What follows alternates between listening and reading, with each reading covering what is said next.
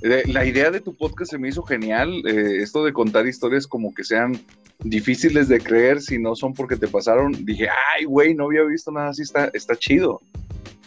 sí, en realidad es. Cada episodio es una aventura. Me imagino, de tu lado te ha tocado escuchar cosas que, que sí te dejan como que ah, le están inventando o todas son creíbles. Hay algunas que sí realmente lo dudo, lo dudo algunas veces. En el, en el momento que me están contando, sí es como que, ah, me está choriceando. Pero al final del día, pues son buenas historias. Ya, eh, y tal vez las que te tengo hoy, una que otra, sí puede estar media retadora de que la creas, ¿eh? porque sí están media raras. Estoy preparado para el reto. A mis escuchas, sabes algo sobre ti, de dónde eres. Claro que sí. Me llamo César González, muchos me conocen como Oso Locutor. Soy de Monterrey, Nuevo León.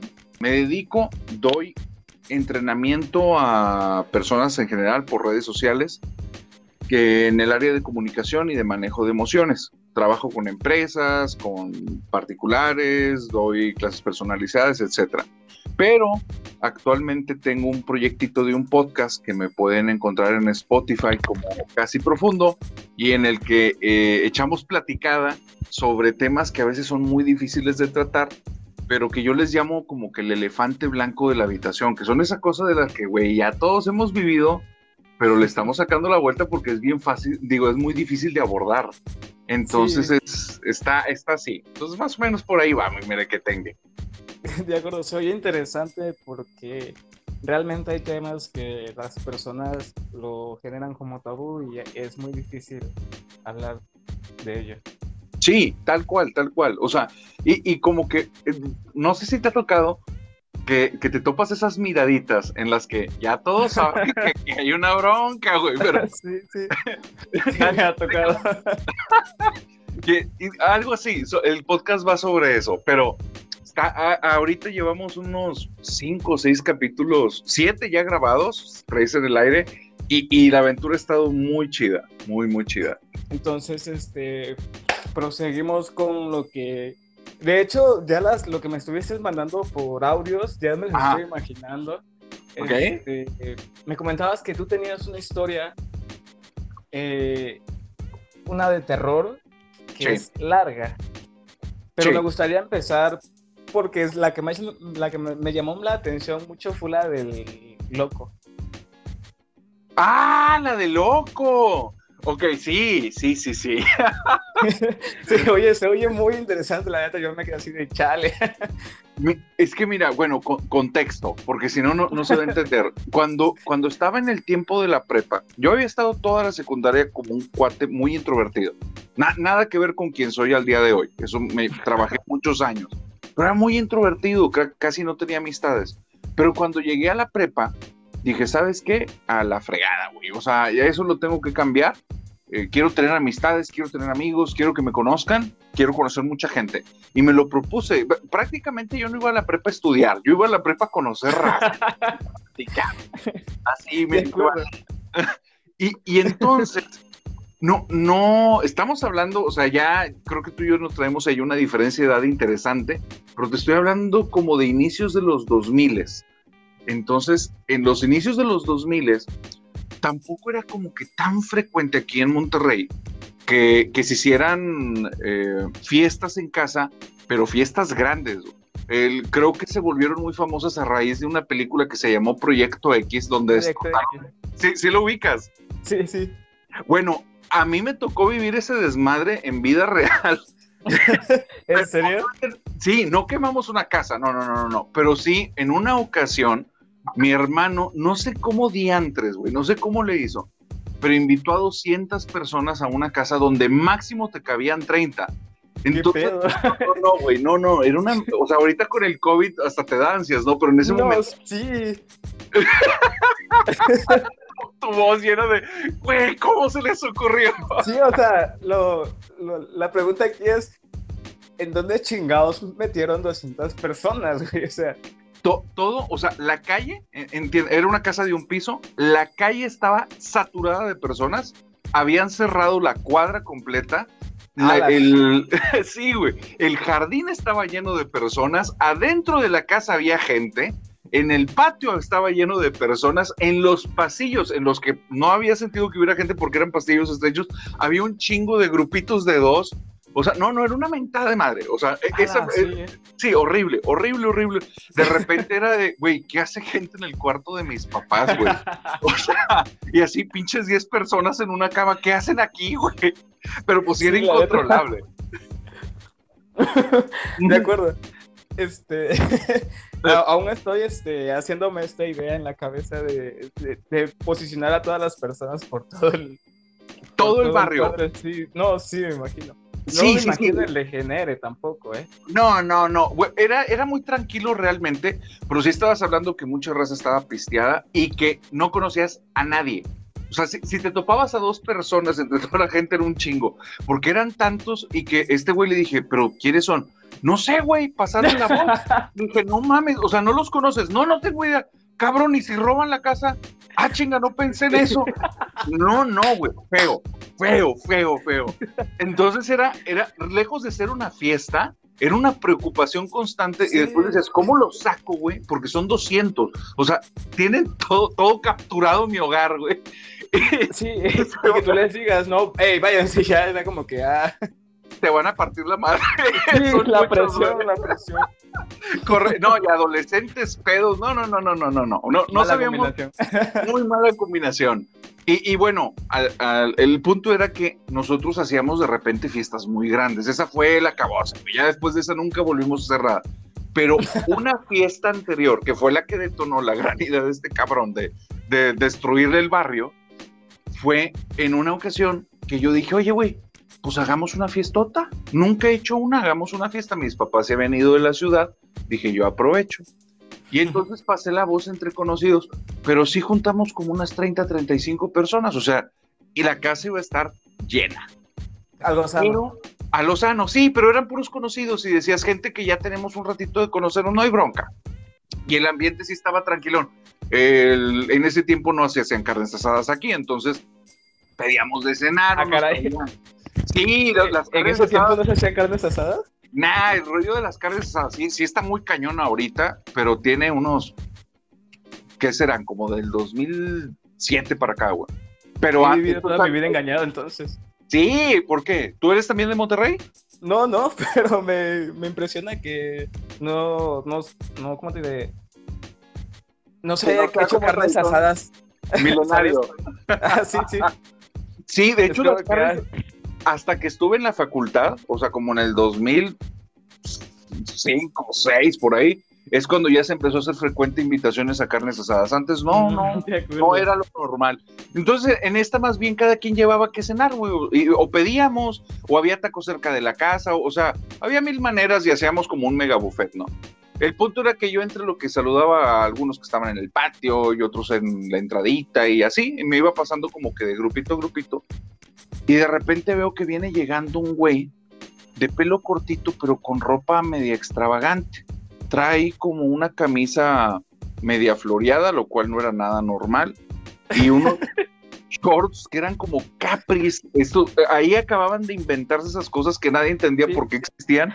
De esos que llegan como no es ni un pantalón ni es un short, es la parte intermedia que no sabemos por qué, le, alguien lo iba a necesitar, necesitar en ese entonces. Y este vato venía bien raro, traía como despeinado, como medio desasiado. Andrajoso. Sí, e, e, extraño porque decías, es que no sé si la ropa la trae como si fuera un disfraz o, la neta de su estilo se veía muy raro y caminaba extraño, medio llamativo, como si caminara lento. O sea, tú estabas viendo una escena de una película como si fuera en cámara lenta dices, güey, pero esto es vida real porque el vato camina tan lento. ¿Qué, qué está pasando? comprendo, comprendo. Y, y, de la pierna izquierda traía como que una mini cojerita. Se veía extraño, mm. como si, como la pierna un poquito recta. Entonces fue como que qué raro, güey, pero pues ha de ser amigo de alguien. Ya, no pasa nada. Yo me voy a otros grupos y la madre, y de repente voy entrando a la casa una media hora después y noto que está muy en silencio. Y dije, ah, qué raro, pues eran puras pláticas, digo, jóvenes al final, puros chavos y, y estaban platicando, les valía madre el volumen. No había ya nada de música tampoco y se me hizo extraño. Y donde voy entrando a la salita, está el cuate sentado con la pierna estirada y está volteando a ver a todos y todos están como sentados alrededor, güey, como si estuvieran enfrente de un gurú. anda, anda, anda. Sí, sí, te, imaginas la escena. Sí, sí, sí, estoy, me transformas la, la, fiesta, o sea, en una reunión extraña, güey, para una, sex, una secta que sabrá de dónde. Y el cuate empieza a decir cosas como, cuando ustedes empiecen a conocer el transformo del alma, se darán cuenta que podrán llegar a este viaje ancestral que nos lleva por la galaxia interna. Y yo, güey, ¿de qué chingados estás hablando? ¿Qué, güey? Y, volteo y todos están como nerviosos, pero viéndolos al helado. Y dije, pues ha de ser amigo de estos vatos. O sea, pues, pues, todos muy atentos. Eh, ya me fui, dije, no me interesa. Sigo platicando allá, me voy con de un grupo a otro, regreso, sigue el silencio, siguen todos en bola, ya se agregaron dos, tres personas más, pero empiezo a prestar atención en las caras y los veo muy tensos. Y, este cuate seguía, mi nombre es Ilulala, una madre así era Ilulala o Ilubatar, un nombre así, que me, resuena mucho el nombre del dios del Señor de los Anillos, que se llamaba algo así como Iliubeatar o algo así. Y dije, este güey como que leyó un libro y de ahí lo sacó, pues no tiene, sentido. Pero hablaba así, hablaba como extendiendo la voz y como si tuviera huevo, marihuano. O sea, era, era extraño porque no tenía acento norteño y, y, arrastraba las palabras y movía mucho las manos a los lados de la cara. Un gurú. Sí, y literal. literal. Y empezó, entonces ustedes van a descubrir por medio de estas palabras que van a tener una conexión con esa parte de su pasado que los lleva al futuro. Un Daniel Javid, güey. Bien friki. Entonces ya agarro un vato de los que está ahí y, le digo, güey, ¿lo conoces? Y me dice, no, güey. Dije, entonces, ¿por qué lo estoy escuchando? Y me dice, porque se me hace que trae una pistola. Y yo, ¿qué? ¡No! ¿Qué? Y me dice, güey, la pierna que la trae recta es porque trae agua dentro del pantalón. No, mames. Y le dije, ¿quién chingados conoce este cabrón? Nadie, güey, estamos aquí porque estamos bien nerviosos, güey, cállate, no voy a hacer algo. Tenía una hora escuchando al imbécil. Güey, una pistola. Entonces, qué pedo.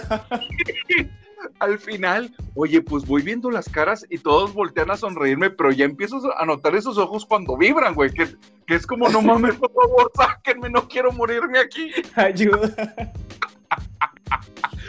Entonces, pues ya, ya había tenido algunas ocasiones, este, por, por diversas situaciones en las que me tocaba intervenir en situaciones medias peligrosas.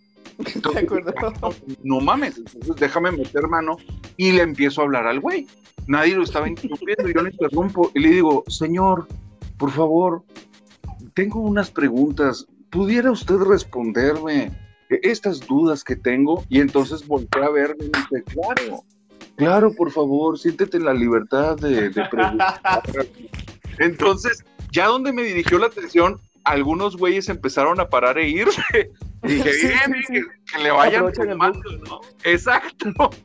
Total, duré un chorro. No, no, no, no tiene más rollo la anécdota, porque duré un chorro y se fueron yendo hasta que quedamos como que tres. Y, éramos tres que, nos conocíamos desde hace mucho y, y, como que sin decirnos nada fue, si se pone muy loco, le damos en su madre. De acuerdo. Esas miraditas, me imagino. De esos de que los estamos viendo y moviendo la sí. sí, ya, ya. Oye, y ya nada más le digo, oye, ¿tú conoces a alguien de la fiesta? Y me dice, no, yo solo venía pasando por aquí y les quería mi conocimiento. Y le dije, ah, bueno, pues te agradecemos mucho que te vaya muy bien. Me dice, no, pues gracias por haberme escuchado. Y se paró y se fue. Y, ya no supimos qué chingados traía en el pantalón. A la madre, que sí, güey, no, qué pedo. Pero esto. Eh, nadie lo conocía, güey. Es que, ¿sabes? La, el, la imagen esta donde todos están aquí así de, güey, tiene un arma y te estás escuchando a lo pendejo, güey. O sea, me imagino, o sea, sí me imagino tú, llegando así de qué pedo y todos así te voltean a ver y decir, ayuda.